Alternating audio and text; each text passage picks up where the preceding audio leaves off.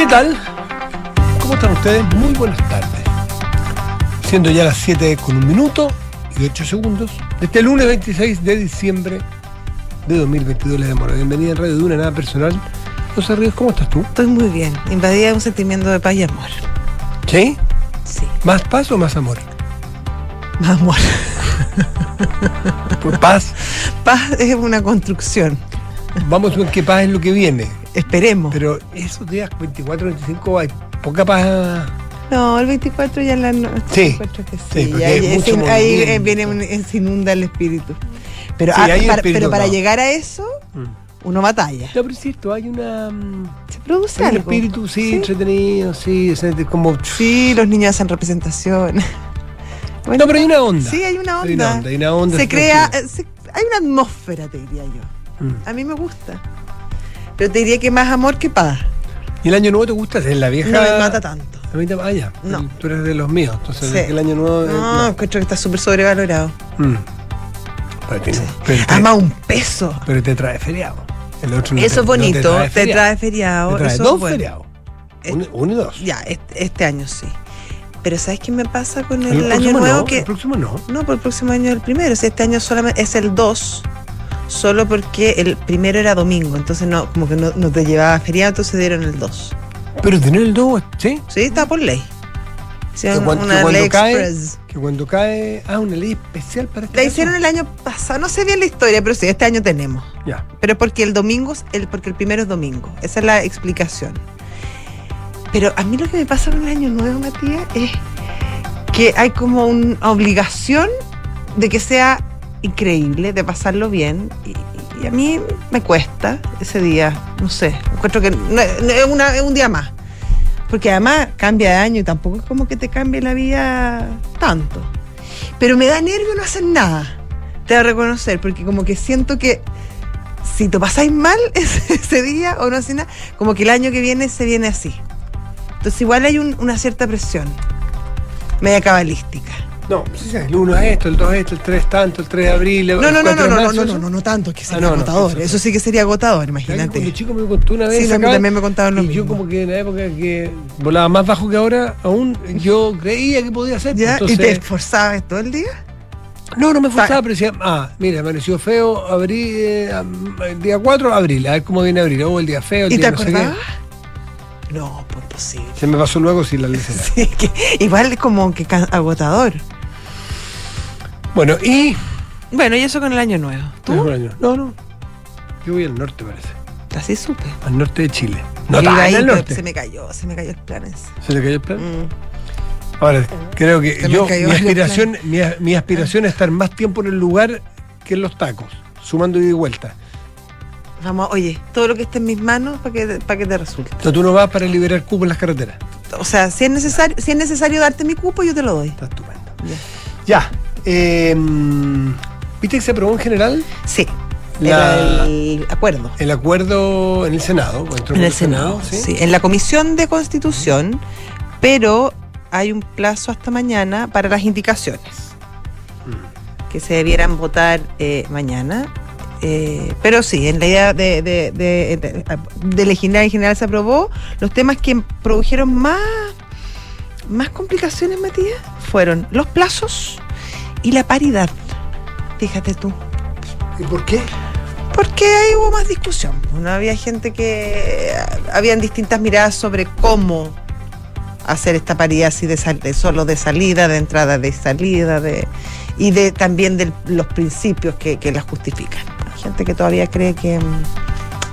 Que, que, que en el fondo cambia, en el fondo el, el voto, un- un- una persona un voto, eh, lo se ve algunos- vulnerado de alguna manera al establecer que- este tipo de cuotas. Lo que algunos le llaman meterle la mano a la urna. Eso mismo. ¿Cierto? Eso. Así le llaman. Bueno, sí. Sí, Sí, Puede ser.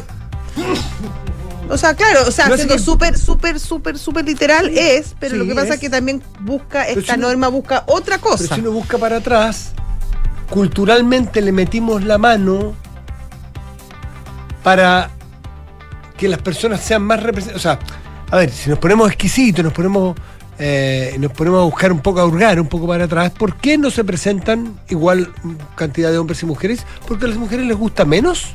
¿O porque la sociedad le achaca por, por- porque la repartija de responsabilidades está desigual. Eh, Sí, Y en la responsabilidad acaso no le metemos la mano a la urna y le cargamos más a la mujer que a los hombres. Eh, por supuesto. Y no le pagamos menos a las mujeres que a los hombres y eso no es meterle la mano a la Eso meterle a los bolsillos. Eso es meterle la mano a los Eso es bolsillos. peor porque meterle la mano a los bolsillos. Entonces los cuidados las mujeres, el menos menos caro, la- menos menos menos sueldo a las mujeres.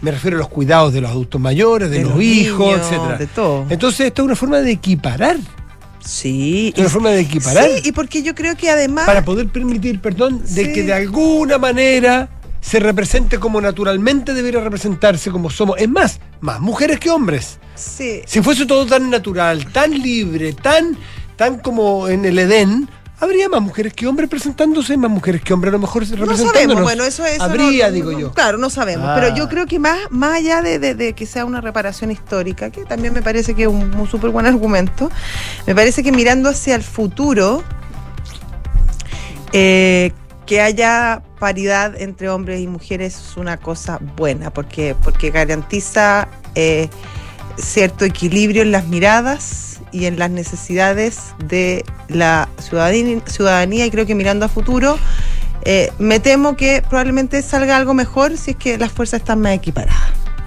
De todas maneras. Eso, eso creo yo. De todas maneras, de todas maneras.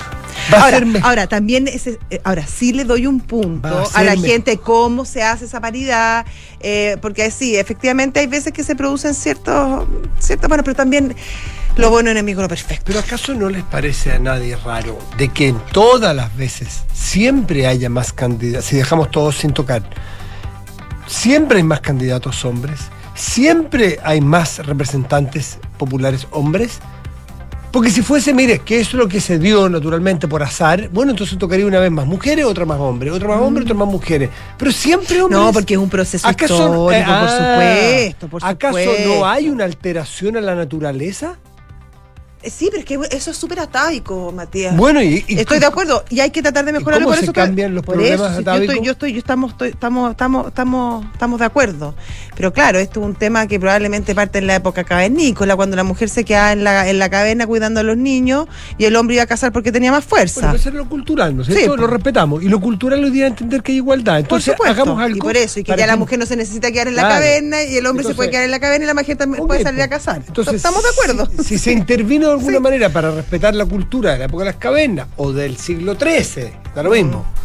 Bueno, hagamos algo para respetar que es lo que entendemos Por culturalmente del siglo XXI, que es que las mujeres tienen que tener Por eso. idéntico derecho a acceso a las cosas, a los derechos, Por los eso, deberes. pero por eso, pero yo creo que por eso, por eso te digo, que yo creo que sobre todo mirando hacia futuro, más, más allá del de, el hecho reparatorio que también es importante, creo que sobre todo mirando a futuro eh, hay que estar acorde con los tiempos y obviamente en ese sentido es súper valorable y súper recomendable que eh, eh, la constitución sea escrita tanto por hombres como por mujeres. Porque el resultado, como dijiste tú recién, Sí, es más representativo, y es, más transversal, eh, es más... tiendo a pensar, Tiendo- sí, tiendo a pensar es más convocante. que va a ser, claro, va a Sí. globalizar, Y va a tener en, va a tener en perspectiva miradas que los hombres no porque sean mejores o peores no tienen, porque no porque las ven desde otra porque hay desde que, otra porque hay vereda. otras que las mujeres no tienen. Exactamente, Obvio. por supuesto, y hay cosas que las mujeres no vemos porque las vemos desde otra mirada. Y así. Esa equidad de mirada, esa equidad de derechos, es esa equidad es lo que la lleva hoy día. Esa es la comprensión general de hoy día, ¿no es cierto? Sí. Que no hay talento que perder, ni por ser pobre, ni por ser de diversidad sexual, ni por ser de otra etnia, ni por ser hombre, ni por ser mujer, ¿no es cierto? Tú puedes perder, eh, puedes perder oportunidades porque tú no las aprovechaste, porque a ti no te gustó. Sí. Pero ser de una determinada lugar, o una minoría, o de una de un grupo social eh, segregado, eh, no te no, no, no es adecuado, eso es un Sí. problema. Y el problema hay que arreglarlo. ¿Cómo se arreglan? Todo. Oye, hablando de eso mismo, pero nada que ver. eh, hoy día también se, no es, lo lo mismo, pero distinto es lo mismo pero en otro ámbito hoy día eh, se, se conoció esta idea de hacer cárceles especiales para pueblos originarios Eh, y eh, la dio a conocer el, subsecretario Monsalve dentro de varias cosas. Fue una pregunta que le hicieron, estaba hablando cómo había eh, mejorado el tema de la seguridad y de la persecución de los delitos en la macrozona sur con respecto al año pasado. Y en ese sentido salió esta, esta idea de, de las cárceles especiales para los pueblos originarios, cuestión que obviamente eh, encendió el debate. Eh, la ministra Vallejo dijo que esta no era una idea de un sector político en especial, sino que era bastante transversal. ¿Quieres una tía de Guata? No sé, tengo mis dudas, fíjate. Porque así como le hicimos como sociedad hace algunos años cárcel especial a los militares, eh, que a mí no me, en ese momento tampoco me, me parecía, también eh, entendiendo que tienen cosas distintas, me parece que hacer diferencias cuando cometen el mismo delito eh, me hace un poco de ruido. Yo creo que sí, a lo mejor estoy de acuerdo con tener eh, cárceles especiales, por ejemplo, estas de, eh, eh, de alta peligrosidad, de no juntar a niños con, con, mayores, de, de, no. ese tipo de cosas. La segregación per se no es mala, pero ¿qué vamos a segregar? Sí, eso. Me parece que si un, una persona de pueblo originario comete un acto de homicidio, eh, no sé por qué él tendría que tener una cárcel distinta a una persona que no es de origen eh, de pueblo originario por matar. ¿Me entendí? Entonces, si bien podemos separar, segregar según eh, el hecho, no sé si según la etnia. Es que segregar per se no es malo. No, la no, es una segregación. Por supuesto, y no, por, ojalá nos juntemos eh, eh, de, delincuentes reincidentes con niños que, que primera vez cometen un crimen, por ¿Qué supuesto. criterio de segregación sí. que... Entonces, claro, de guata, de guata, sí, así, a lo mejor si me, me explican y me convencen y un sociólogo me dice que por qué es tanto mejor y que sabe mucho más que yo, puede que me convenza, pero así de guata, a priori no me convenciste rápido, quiere decir que yo no estaba muy, muy convencido, por eso te pregunté de Guate, no cuál es tu criterio, no, no, lo, no, lo, he testeado, no lo he conversado, no lo he pimponeado con expertos. Yo tampoco. Pero, pero, pero claro, en algunos casos podría ser, ¿eh? cuando depende de qué, pero claro, igual crimen, igual, igual crimen, igual, igual castigo. igual castigo, exactamente, porque de eso se trata que seamos todos. ¿Somos iguales o no somos iguales ante la ley? Y, la ley que infringiste la conocíamos todos por igual los que vivimos en este, y estamos obligados a conocer a todos quienes vivimos en el territorio. Y además todas las discusiones, polémicas y, problemas que nos, nos han traído las cárceles especiales, que cuando se cierran, que cuando se abren, que cuando están de acuerdo, que cuando no, que son cárceles de privilegio, que no son cárceles de privilegio. Eh, yo creo que es un debate que, que, que, que, nos debería dejar lecciones mirando, mirando hacia el futuro.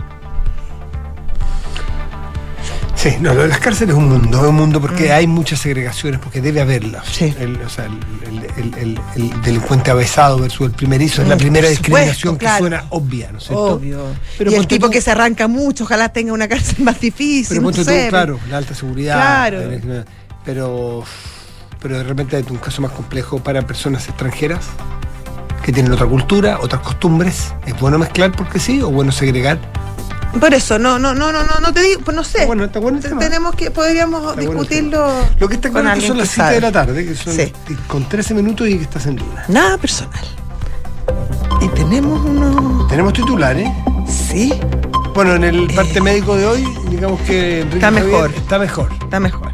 Está saliendo. Está saliendo, pero hubo una extensión de licencia. ¿Sí? Porque estaba todavía medio débil. Ya, pero para que, pero no, pero para que llegue gente, más fuerte aún de lo gente, que se no se preocupen, va a salir adelante. Ya está en eso. Y los extraña.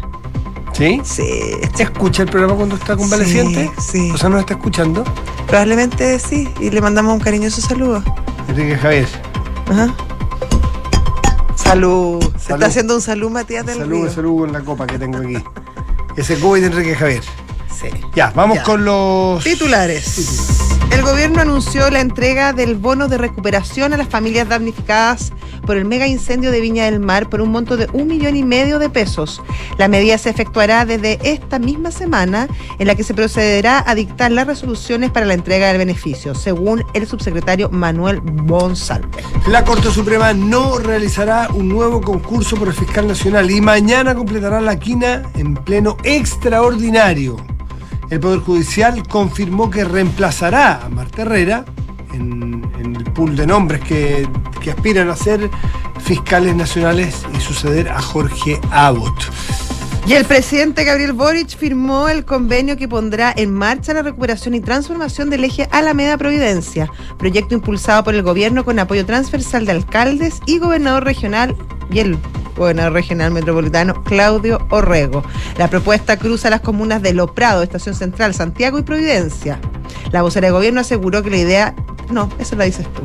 Sí, porque la vocera del gobierno aseguró que la idea de crear una cárcel especial para personas indígenas es transversal y no solo de un sector político. La ministra Vallejo dijo que es una iniciativa que está en estudio y que un eventual respaldo del Ejecutivo dependerá del Ministerio de Justicia. Según la última encuesta CADEM, la delincuencia, orden público y narcotráfico se posicionan como las prioridades que debe tener el gobierno en 2023. El sondeo de opinión revela que tanto los atributos personales, políticos y los de gestión del presidente Gabriel Boric evidenciaron una caída que se acentúa con el desplome de su nivel de confianza, que al asumir el cargo alcanzaba el 54% y esta semana llegó a 34%. 7 de la tarde, 16 minutos. Estás en Duna. Nada personal.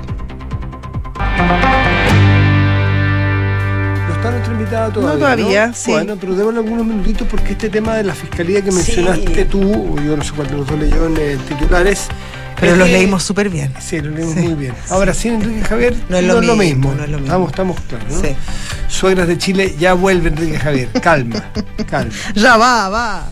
Bueno, eh, a ver, tiene todo su qué, porque el que el presidente se haya juntado, que haya llamado, perdón, al presidente de la Corte sí. Suprema, yo tengo la sensación de que esta señal que de la Corte Suprema, que alguien puede decir, pero ¿de qué señal hablas? Hace exactamente lo que tiene que hacer, sí, pero pudiendo ser A y B, el elegir A o elegir B, también es una acción política. La Corte Suprema también es política. La Corte Suprema también eh, toma decisiones que tienen efectos y lo saben al tomarla. Y es imposible lo contrario. No hay ninguna decisión que no tenga un efecto, ¿no es cierto? Y en este caso político, sobre todo en el contexto que se ha dado en la elección del fiscal nacional. Rememoremos un poquitito. Se fue Jorge Abbott porque cumplió la edad, no Claro. cumplió el periodo. Hay un interinato. Esto obliga a que se inicie un nuevo proceso para reemplazar al nuevo al fiscal nacional por ocho años o si hay alguien que va a cumplir los 75 años antes de los ocho años, eh, va a terminar su periodo. Pero es un cargo en principio para ocho años más. Lo, se abre un concurso, postulan personas, estas personas, de este conjunto de personas, la Corte Suprema de ellas elige una quina, esa quina se la envía al presidente de la República, de esa quina el presidente elige a una persona, se la envía al Senado, la prueba rechaza la propuesta. Ese es el tramo, eh, de, que es el tramo legal. O sea, el, el trayecto, perdón. Ya, falló el primero. La primera quina estuvo encabezada por dos de los, de los aspirantes, el fiscal eh, Morales y el abogado Va- Valencia. Con 17 votos cada uno. En ese momento ya hubo ruidos. ¿Por qué hubo ruidos? Porque siempre hay gente que tiene el oído más fino y el oído más agudo para escuchar ruidos. ¿Qué ruido escuchaban? Los políticos. Nos consta, porque conversamos con políticos en su momento, la Corte Suprema ahora nos está queriendo decir algo. ¿Y qué? ¿De dónde? Elija alguno de estos Elija dos. uno de estos dos. Se lo damos con mayorías. Votaban los 20 miembros de la Corte Suprema en ese momento. Cada miembro de la Corte Suprema tiene tres votos. Eh, ¿Dos o tres votos? Tres. Tres votos. Entonces, por eso eh, pueden tener esa cantidad de votos. Había dos que se arrancaban con idéntico puntaje o, Claro. o- o- o- o preferencias. 17 17. cada uno. ¿Cómo leyó la política en su momento? ¿Y por qué lo digo con su qué? ¿Cómo leyó? Porque se sintieron que les mandaban un mensaje. Elíjame entre uno de estos dos. Porque si eligió uno fuera de estos dos, están bastante Y lejos. con perfiles distintos. Además le está dando posibilidades para que eligieran el perfil que más le, le ha acomodado. Uno que era de adentro del poder de- del Ministerio Público, con una larga trayectoria. Otro, si bien había estado, había salido hace bastante tiempo, por lo tanto tenía una mirada más externa de lo que había que hacer en, en la fiscalía. O sea, también ahí hubo Mm. un equilibrio de, de dar, de dar alternativas. Y el presidente entonces, o el ejecutivo, eligió de uno de esos dos, pues. Y eligió al fiscal Morales. Sí. Pega hecha, no era necesariamente el que le gustaba, probablemente, ¿eh? No, No po. sabemos. Le gustaba, desde el comienzo le gustaba más Marta Herrera, ¿te acuerdas? Es- al menos eso trascendía, lo que uno conversaba con la gente del gobierno, eh, le gustaba el perfil de Marta Herrera, sobre todo porque era mujer y ellos querían que- eh, hacer valer esta, esta idea del gobierno feminista. Ya. Y eligió uno nosotros, eligió Morales y el Senado lo rechazó. Reprobó la postulación. Vuelta atrás. La Corte Suprema dijo no vamos a resetear, vamos a rellenar los dos cupos. ¿Por qué dos cupos? Morales, que no podía seguir, y otro, y otro Ríos, que Ríos, había renunciado. que renunció al proceso porque tenía problemas familiares. Y ahí el, el ejecutivo de esa nueva quina, con los tres antiguos más dos nuevos, eligió distinto. ya no eligió la segunda a la primera mayoría de 17 de nuevo, es decir, al señor eh, al señor eh, Valencia, Valencia no, sino que eligió a Marta Herrera y por otras razones distintas, probablemente en el Senado volvió a rebotar.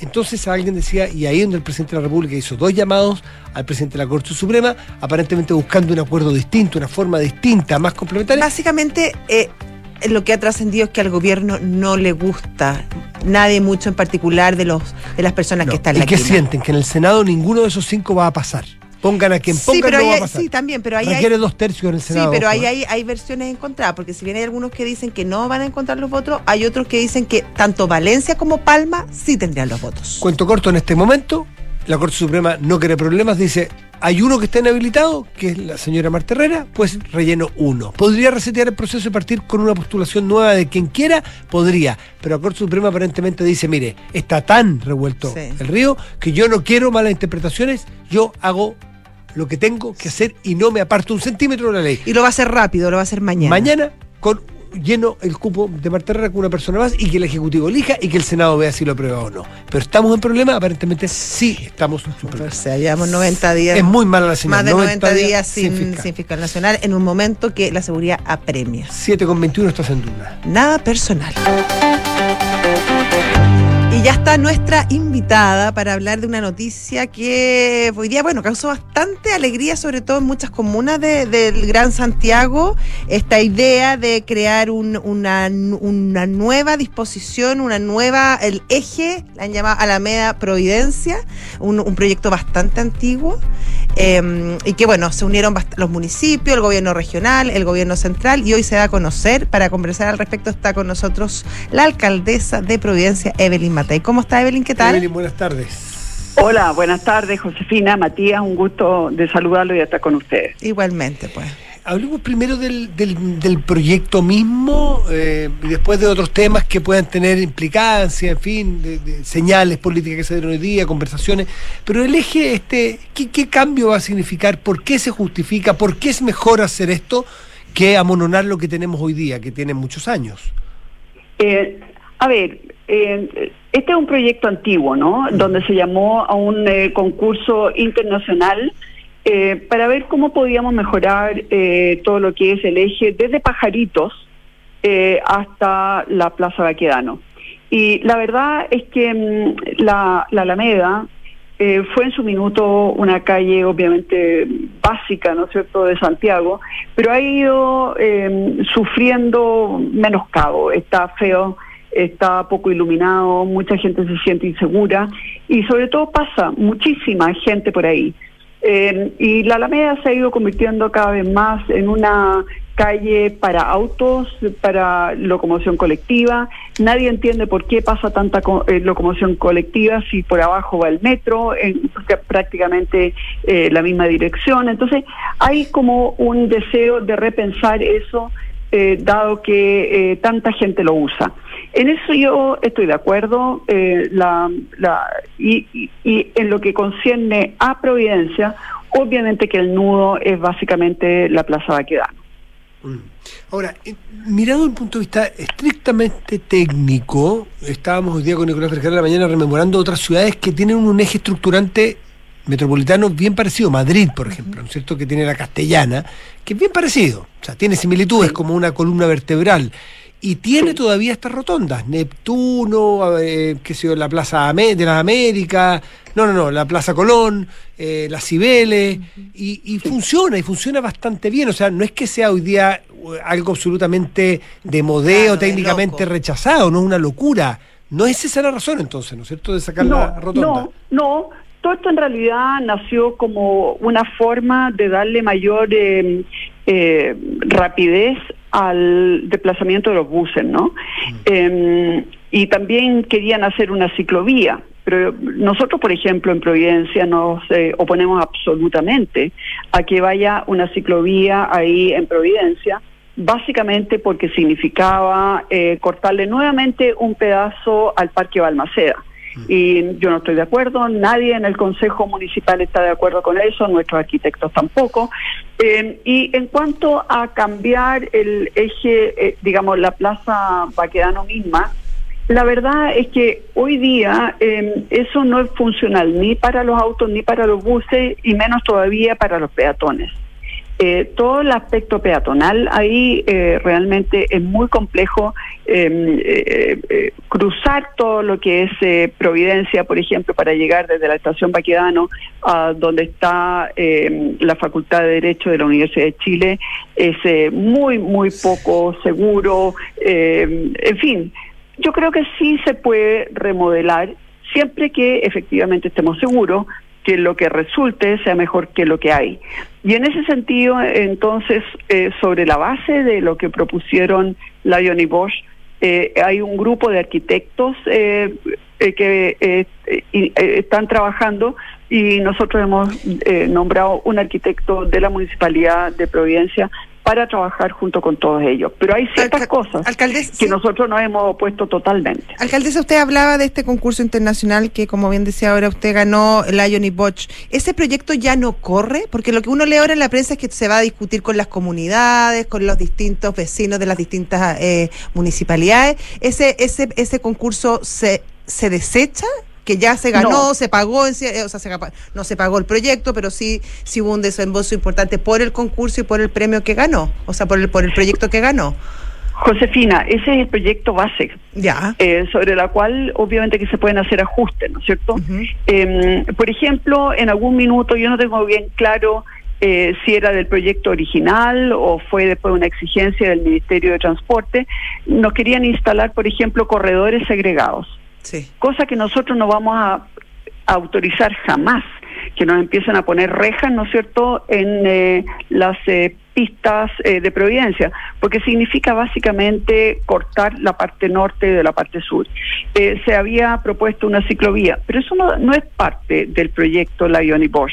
Mm. Son cosas que después se fueron conversando, agregando, etcétera.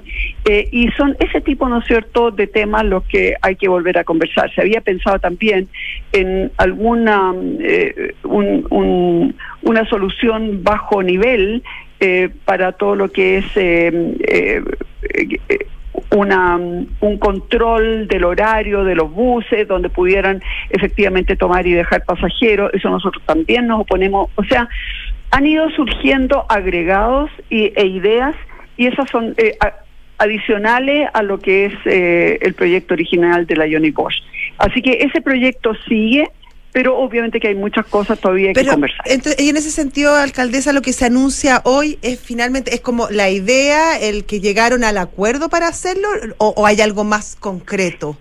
Yo diría que básicamente lo que se anunció hoy día es la disposición del gobierno a poner aproximadamente 115 mm, mil millones de pesos. o sea, comprometer un presupuesto, básicamente. Yo creo que finalmente es, básicamente, claro, eh, comprometer un determinado presupuesto. Eso, eso es la, noticia principal. Perfecto. Alcaldesa Evelyn Matei. Y, a ver, yo espero que así sea, ¿no? Sí, sí, sí. efectivamente se haya comprometido ese presupuesto. Este es un, este es un proyecto que, que tardaría cuánto, porque es grandote. Eh, muy buena pregunta. Eh, quizás hay algunas cosas más fáciles que se pueden empezar ahora. Eh, otras, eh, como por ejemplo todo lo que es la remodelación de la Plaza Baquedano, que yo me imagino va a demorar bastante tiempo, años. Em, la verdad es que está todavía todo muy en veremos eh, y por lo tanto eh, es básicamente la voluntad de avanzar en esta materia. Em, pero ustedes saben que han habido muchos anuncios respecto de esto que finalmente no, no, no han llegado a puerto.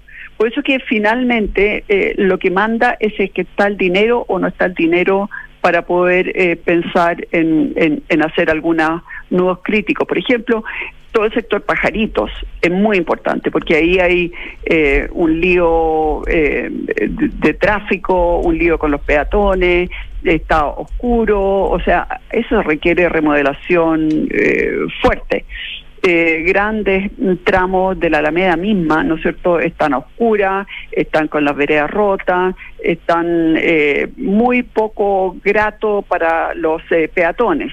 Eso quizás se puede hacer más rápido. Creo que la Plaza Baquedano va a ser uno de los nudos más complejos.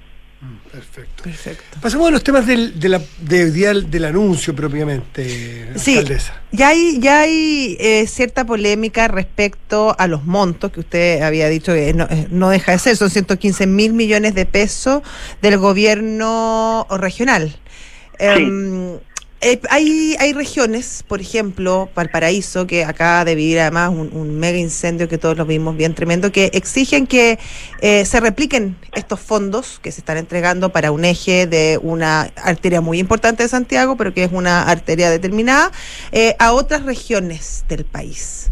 ¿A usted qué le parece y si cree que existen los fondos? Porque si, en el fondo, si el compromiso finalmente es facilitar esta plata, pero esta se va a tener que replicar a todas las regiones, a lo mejor ahí empieza también a, peligrar un poco en la entrega de esos fondos, ¿o no? Nosotros hemos vivido cosas bastante parecidas, Josefina, con todas las platas, ¿no es cierto?, todos los subsidios que van al transporte público de Santiago. Eh, cuando, ¿no es cierto?, eh, se cambió eh, del modelo de la micro amarilla al Transantiago y se, vieron, eh, se dieron cuenta que eso finalmente no se financiaba por sí solo, se creó un fondo, pero con un fondo espejo para las regiones. eso ha funcionado en general bastante mal. Em, efectivamente aquí se requiere un subsidio para que funcione el transporte público, pero también uno entiende que finalmente cuando uno empieza a invertir mucho en transporte público, lo único que uno sigue haciendo es subsidiar la vida en Santiago cuando en realidad las regiones quisieran eh, desarrollarse en forma más armónica. Ahora, una cosa es pensar en cómo podemos lograr un desarrollo más armónico de todas las regiones y otra cosa es dar eh, fondos espejo que finalmente no están logrando de ninguna manera un mejor desarrollo de las regiones. Eh, en general, esa plata no se ha gastado bien. Em, así que yo tengo la impresión que nosotros debiéramos tomarnos eh, el desarrollo de las regiones con mucho mayor em, seriedad. Eh, y probablemente debiéramos estar mirando qué es lo que le falta a cada una de las regiones, que probablemente es distinto. Eh, quizás, ¿no es cierto?, en, la, eh, en Aysén y en Magallanes, el tema del transporte eh, de bienes y servicios hacia regiones que son tan aisladas y tan lejanas, es un tema mm, que no es lo mismo que en la sexta región, ¿no es cierto?, que en, la que en O'Higgins. Pero yo creo que efectivamente nosotros como país, debiéramos tomarnos mucho más en serio de cómo logramos un desarrollo, armónico, porque efectivamente yo he sido diputada por San Antonio, he sido senadora también, ¿no es cierto?, por la región de Coquimbo, eh, y lo que uno ve es un tremendo em, centralismo, eh, todo se va a Santiago, todas las decisiones se toman en Santiago, pero en las mismas regiones uno vuelve a ver otro centralismo. En la región, por ejemplo, de Coquimbo, la, eh, toda la plata se va a La Serena, Coquimbo y Ovalle, y otras comunas más pequeñas, como Los Vilos, como Yapel, como con Barbalá, etcétera, eh, tampoco eh, reciben los fondos necesarios. Así que yo creo que efectivamente ese es un tema que en Chile no se ha abordado con la debida seriedad. Alcaldesa Matei, esta mañana usted participó en este en esta presentación y, uno vuelve a ver ese, ese ramillete de políticos que cuesta tanto ponerlo de acuerdo en tantas cosas y que en estos temas ciudad y en estos temas transversales, eh, no sé, a mí por lo menos me da la sensación de que se puede, se puede conversar, se puede tener buena voluntad, se puede tener cosas en común, cosas que hace un tiempo parecía que no había nada en común entre algunos unos y otros. ¿Cómo se ha ido dando eso y esa relación suya desde una, desde una comuna potente como es Providencia? Con la autoridad central de un gobierno claramente que no es el suyo. A ver, nosotros, eh, en primer lugar, entre los alcaldes y las alcaldesas de distintos sectores políticos venimos conversando hace mucho tiempo. Eh, recordemos, antes del 15 de noviembre, antes de que se firmara, ¿no cierto?, ese acuerdo por la paz, fueron, fuimos los alcaldes los primeros en que hicimos consulta ciudadana y que nos pusimos de acuerdo, eh, gente de sectores políticos muy distintos, y de alguna manera señalamos un rumbo. Nosotros tenemos, por ejemplo, grupos que nos dedicamos al tema del medio ambiente. Entonces nos juntamos una vez al mes de distintos colores políticos, realmente. Vamos viendo cada alcalde, alcaldesa va contando qué cosas ha hecho, ha hecho, se van viendo cuáles son las mejores prácticas, se comparte, etcétera. Nos hemos juntado también para ver, por ejemplo, temas como la disposición de la basura. Nos hemos juntado para ver temas de seguridad ciudadana. Entonces, en realidad, entre los alcaldes y las alcaldesas hay mucho menos diferencias políticas que lo que hay, por ejemplo, en la Cámara de Diputados. Y eso yo lo valoro mucho. Ahí se ha ido dando una conversación bastante rica. Luego, con algunos eh, subsecretarios, ministros también, han habido mayor acercamiento. Eh, y yo espero, digamos, que esto lleve a una conversación eh, que nos permita abordar el futuro de Chile con mayor serenidad, con menor cantidad de rencores, de zancadillas, con mm. menor eh, eh, toma de decisiones solamente sobre la base, ¿no es cierto?, de qué es lo que me conviene a mí en las próximas elecciones, más bien pensando en Chile. Ahora, en ese sentido yo creo que los municipios aportan muchísimo. alcaldesa, y, uno, o sea, se, percibe obviamente, pero igual usted aprovecha de tirarle la oreja a la, al oficialismo y dice que si algún día son oposición sigan cuidando la ciudad, en referencia un poco al esfuerzo que están haciendo ahora eh, por recuperar, por ejemplo, con este proyecto proyecto eh, el eje de la Alameda. Josefina, yo lo dije con la mayor seriedad. ¿Ya? Con una total y absoluta seriedad y convencimiento. Así como, por ejemplo, he respaldado eh, eh, que después del triunfo del rechazo, igual hay que seguir viendo cómo logramos ponernos todos de acuerdo para tener una constitución sobre bajo la cual todos podamos, ¿no es cierto?, sentirnos parte de un mismo país yo también con la misma seriedad eh, pido que la violencia y la violencia contra la ciudad y el destruir no sea la forma, ¿no es cierto?, de presionar. Pero eso significa que hay que ir haciendo los cambios necesarios en distintos tipos de política, eh, probablemente en política de vivienda, probablemente en política de transporte, probablemente en educación y en salud, etcétera. Entonces, en el fondo, yo lo dije con mucha seriedad. No fue eh, eh, un palo, sino que fue en realidad, a ver, si vamos a invertir aquí 115 mil millones de pesos, nos tenemos todo, eh, y que probablemente puede ser mucho más que eso, eh, nos tenemos que comprometer todos también a que esto lo vamos a cuidar. Em, en ese sentido lo dije, y lo dije de verdad con sin ánimo de pegar palos, pero sí de que las cosas las tenemos que enfrentar entre todos y las tenemos que enfrentar con seriedad. ¿Y cómo la, y cómo la sintió del otro lado? ¿Cómo es la conversa off una vez que se van los periodistas entre ustedes? ¿Hay un, hay un ánimo distinto de, de conversa y de diálogo? Yo entre los alcaldes sí siento que hay efectivamente un ánimo de, de, diálogo. Sí, entre la mayoría de los alcaldes, no todos obviamente, pero eh, eh, a todos nos ha tocado sufrir y tener que eh, reponer. O sea, duele mucho eh, cuando uno ahorra y ahorra y ahorra para poder invertir y finalmente la inversión es sencillamente reponer lo que ya había y que fue destruido. Es muy frustrante porque tenemos muchas necesidades. Eh, entonces, cuando uno dice, pucha, toda la inversión se me va nomás en reponer lo que me destruyeron, de verdad es terrible porque uno no avanza y porque la ciudadanía tiene todos nosotros necesitamos, por ejemplo, nuevos consultorios. Todos nosotros necesitamos mejorar la infraestructura en educación. Todos nosotros necesitamos mejores áreas verdes. Y pucha que da lata, cuando en realidad la plata se va nomás a reponer lo que nos rompieron. y claro, y que uno planta unas flores bonitas y les roban las flores, y así y así cada día. Bueno, que decir, en los colegios como se destruía todo y se alegaba por problemas de mobiliario e infraestructura y quemaban la sala, o en alguna parte, no en todas, se quemaron salas.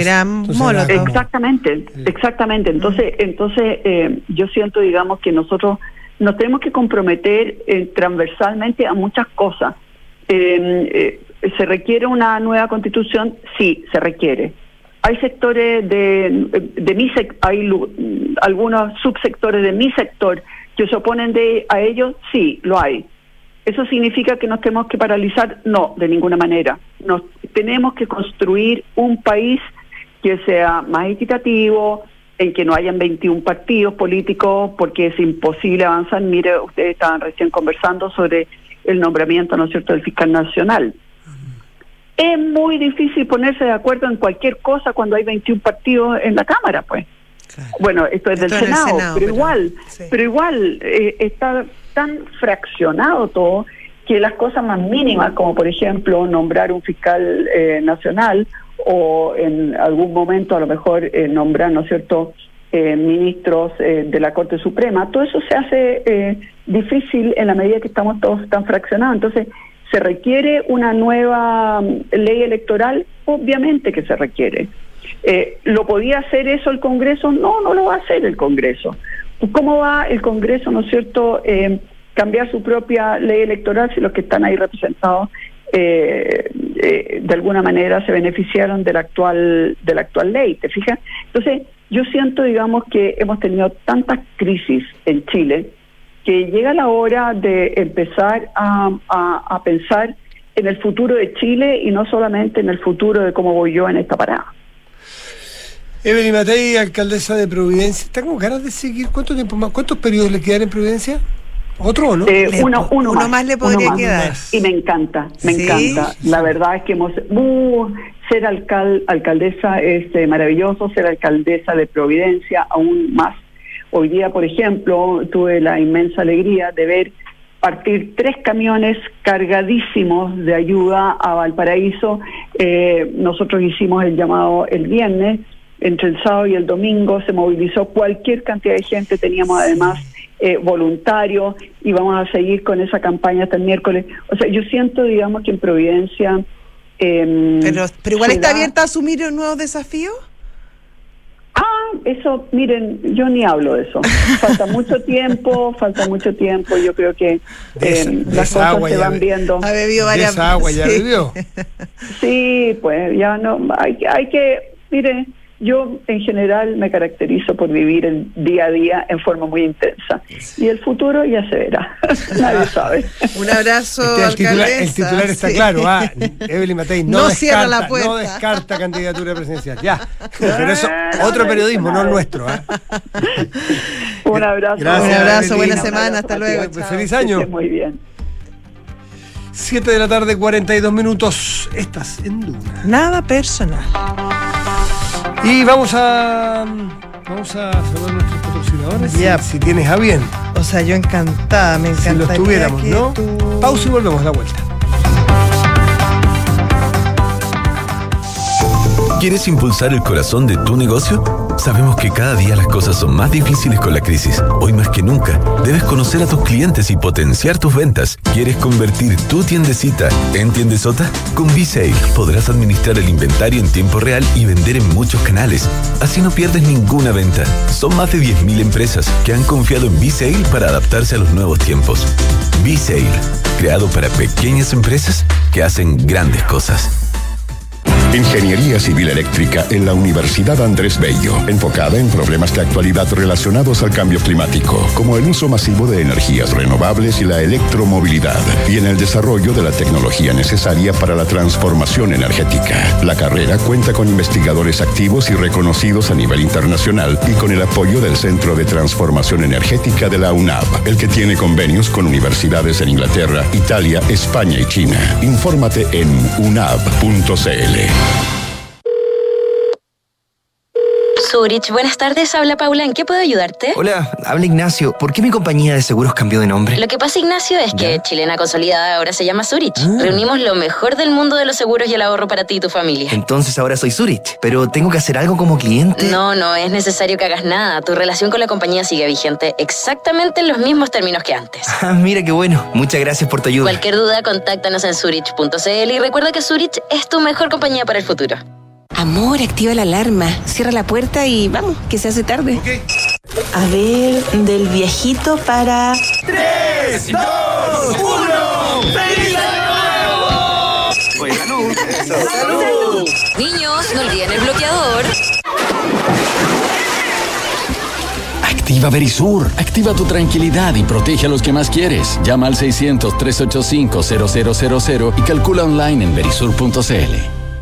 Digitaliza tu área de recursos humanos con Talana, la más completa y robusta plataforma para la gestión de personas. Ahorra tiempo y costos, gestiona los turnos de tu equipo, firma digitalmente, calcula remuneraciones, establece y cumple objetivos y encuentra el talento ideal para tu empresa. Todo desde un solo lugar. Únete a las miles de empresas que ya han digitalizado su área de recursos humanos con Talana. Conoce más en talana.com.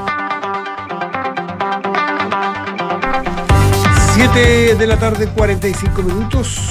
En Nada personal. Y saludamos ahora sí a nuestros patrocinadores, ¿te parece? Sí, me parece. Eh, Se acaba el año y antes de celebrar, Zurich te invita a sacarle el máximo provecho a tu APB. Porque si ahorras hasta el tope antes del 30 de diciembre, obtienes beneficios tributarios para maximizar tu futura pensión. Conoce más en zurich.cl. Y Universidad Andrés Bello, acreditada en Chile a nivel de excelencia por seis años y en Estados Unidos por el máximo periodo, invita a su simulador de becas. Becas hasta 100% en arancel y matrícula en www.unaf.cl. Si eres emprendedor y sientes que tu negocio necesita un gran impulso, te invitamos a conocer B-Sale, el sistema de ventas donde las pequeñas empresas hacen grandes cosas. Pide tu prueba gratis en bsale.cl. 7 con 46, estás en Duna. Nada personal. Son los infiltrados en nada personal. No en todas partes el COVID es pasado. O sea, en muchas partes es bastante presente, pero otra peligrosidad. Entonces cambia el tono de la preocupación. Eso es más cualitativo que cuantitativo. Pero China tiene un dolor de cabeza propia. Está desatado para hablar al respecto y contarnos las implicancias, porque tiene además implicancias políticas, porque también se debe a decisiones que tomó el gobierno central. Ya está con nosotros Juan Pablo Iglesias. ¿Qué tal, Juan Pablo? ¿Cómo, Juan Pablo, estás? ¿cómo estás? Hola, hola, ¿cómo están? Eh, así es, está, es bien presente el COVID para Un China. millón hoy de casos solo en Shanghái, en Beijing hoy En- día. hay en Beijing. Y hay varios que están hablando de eso, de ese rango de casos y de eh, 250 millones de casos en 20 días, según un informe que sacó eh, eh, el Financial Times hoy día. eh, a partir de una conversación privada que hubo en, en- en China y que ellos obtuvieron esa información, eh, que son cifras eh, bien alarmantes. En el fondo China está viviendo hoy día lo que el mundo y lo que nosotros vivimos el 2020. Eh, y eso fue porque eh, lo habíamos comentado acá, esta es como una, una eh, crónica de una crisis anunciada, porque China impulsó eh, en la política esta de COVID-0, que en el Claro. fondo era mantenerlo a todos encerrados, básicamente, para evitar los contagios. Eh, y, y en medio de, o sea, y después de, la, de las protestas que hubo hace unos meses, eh, se empezaron a eh, suavizar las medidas y finalmente el 7 de diciembre pasado se terminó con la política de COVID-0, pero de manera brusca. eh, Se acabó. Se acabó y Se se acabó. acabó. Y el resultado es este. Y el resultado es este, que era un poco lo que habíamos comentado, lo que se, se, eh, eh, se preveía, porque es un país donde, eh, como comentábamos, hay poca vacunación para los mayores Claro. por- en, en- en refuerzo, digamos. En vacunación, en primera y segunda vacuna tienen, pero no tienen refuerzo, porque muchos, comentábamos esa vez, muchos eh, eh, adultos mayores son muy reticentes a eso, hasta el punto que hoy día, después de que se decidió levantar la política de COVID-0, en algunas provincias se están impulsando medidas de, de incentivos que incluyen hasta el pago de, de 70. subsidio, Les sí. pagan a, a lo- a los Claro. adultos mayores para que se vacunen. Bon- bono vacuna. Exacto, porque si no, no van a vacunarse, pero pese a ello todavía sigue habiendo mucha reticencia y mucho temor a los efectos que pueda producir la vacuna y por eso eh, se están... eh, Pero además hay una subvariante nueva que parece que es, tremenda. Es una variante que es muy, muy contagiosa, la BF. BF7. Sí. Es muy contagiosa, es la que está afectando hoy día eh, eh, a China. Eh, en el fondo, el- ya, ya se, me, se me han ido confundiendo la- las variantes, pero, pero entiendo que, por ejemplo, Delta era como 5, o sea, uno podía contagiar como a 5. Sí. Esta uno puede contagiar hasta como 20. Por lo tanto, el proceso de contagio es muy acelerado muy rápido y eso ha hecho que eh, la situación est- está tan, tan desatada y tan crítica, sumado a que eh, como decía, el, fin del COVID-0 fue muy brusco a tal punto que hoy día eh, no hay ningún, incluso faltan eh, mediciones, digamos, los, datos para medir o, para detectar si tienen las personas COVID han bajado, casi no hay o hay en muchas partes faltan estos para medirse los antígenos, por lo tanto el, panorama está, está muy complicado y esto y este contagio sigue, sigue aumentando con el eh, riesgo de que las cifras de muertos eh, lleguen, eh, se calcula durante el próximo año a cerca de un millón de muertos. Eh, pensemos que China tiene hoy día declarados 5.000 muertos y 400.000 casos en tres años de COVID. No calza Ya, mucho, pero igual esos números no son calza curiosos, mucho, no po. calza mucho. Claro. Eh, eh, y hoy día eh, eh, decíamos los 250 millones de casos en, en, eh, en Claro. 20 días, eh, más de la mitad de todos los casos que hubo en, en, eh, oficialmente en, el- en los tres años anteriores se dieron en 20 días. Y, y- y el panorama es, es eh, eh, eh, complicado. E- incluso el gobierno decidió eh, limitar eh, las especificaciones de quiénes son las personas que mueren por COVID. Solo son las personas que mueren por problemas respiratorios derivados del COVID, pero no por ataque cardíaco, por problemas eh, cardiovasculares, que son otras derivadas del, de, que han Pero eso, pero producido eso el como COVID. que queda para después, es como long COVID. Claro, pero en fondo, ¿a cuáles se determina para saber las cifras reales de muertos por Mm. COVID? Son solamente las personas que mueren por problemas eh, derivados Ya, de- respiratorio. Esos son, eh, van a ser contabilizados como COVID, que es una, una manera de contabilizar que va contra lo que se ha hecho en todas partes del mundo, y, por eso el- el- la, la OMS eh, se mostró muy pre- preocupada en estos días ¿Te por... que Chile así eh, como que te- una catarata y era COVID? Todo, Todo, era, todo era COVID, era impresionante. Eh, entonces la OMS está muy preocupada por, por lo que pueda pasar. Eh, eh, por las cifras, eh, pidió que se, se, entreguen cifras eh, claras sobre lo que está pasando, porque además está el riesgo, que es el otro tema que algunos han planteado, que como hay es tanta, es una población de un, eh, 1.400 millones de personas, en lo que pueda, en lo que pueda eh, generar es una nueva variante que pueda ser más contagiosa y eventualmente más peligrosa. Eh, Por lo tanto, eh, eso está preocupando a muchos expertos de que eventualmente lo que pueda pasar en China eh, repercuta a nivel mundial. Recordemos que eh, la variante Delta nació en India, cuando India enfrentó una explosión de casos eh, el 2021, si no me equivoco, y de ahí surgió el, el Delta, que fue una, una variante bastante complicada, Sí. digamos. Eh, por lo tanto, esa, esa es otra preocupación que hay, que hay en, en- en- de parte de los expertos de lo que pueda, eh, en lo que pueda derivar lo que está pasando hoy día en China. El hecho es que vamos a tener muchos casos, vamos a tener muchos muertos, eh, y hoy día eh, Xi Jinping eh, habló por primera vez después de, de lo que estaba pasando y dijo que había que impulsar una, no, bueno, pidió que, que hubiera una preocupación especial por, por tratar de salvar la vida y preocuparse la vida de, lo- del- de la población, pero además llamó a una suerte de campaña sanitaria patriótica, que no sé en qué consiste, digamos, pero que eh, llama Pero bueno a- el nombre. Sí, sí. Llama a, mayor información para la población, para que la población esté más preparada para enfrentar esto, por- porque además una población que eh, pasó del encierro absoluto a hoy día eh, eh, la libertad más absoluta, ni tanto así, tanto así que algunos eh, han eh, criticado y son informaciones que, que traen algunos medios que tienen corresponsales allá en China a partir de los, de los comentarios en, en la, en, la, en las redes, so- en la red social china, que incluso si, si, si están, no están muy enfermos, que vayan a trabajar nomás. Ah, chuta. Y que si no están... eh, eh, O sea, como que se esparza claro, nomás. y- y- Pero yo me acuerdo. entonces, incluso si da positivo, pero no tienen síntomas mayores, que vayan a trabajar nomás. En algunas provincias. Por lo tanto, Como se pasó rebaño. de un extremo a otro. O sea, se queda el que- rebaño. que el rebaño es 1.400 Sí, po, millones. imagínate, Exacto, es un gran rebaño. No, y cuando además no tiene un sistema sanitario para responder a, a la, a la gente que sí se va a agravar. po. Así es. Y- Porque y- tampoco es tan sofisticado así La red salud. sanitaria de, ya de está, China. ya está bastante colapsado, según también información de medios eh, occidentales que están allá, CNN, eh, BBC han transmitido eh, información sobre eso. El Financial Times tiene gente allá también ha dado cuenta de eso, de que muchos, eh, pese a que no hay información oficial, muchos hospitales ya están enfrentando Claro, saturación eh, eh, en, varias provincias, ya no tienen eh, capacidad, eh, la- la- las UCI están absolutamente saturadas y a eso se suma, pese a que oficialmente son ocho los muertos que van desde en diciembre, eh, en muchas eh, morgues eh, Yo me- sí. imágenes muestran eh, bastantes Efectos, Claro, estragos. yo me acuerdo el año pasado, en enero, que yo estaba justamente en Estados Unidos, que fue el pic, pic, pic. en- fue como el 10 de enero, fue el pic de contagios, fueron, no sé, eran como un millón y medio de contagios, contagios diarios.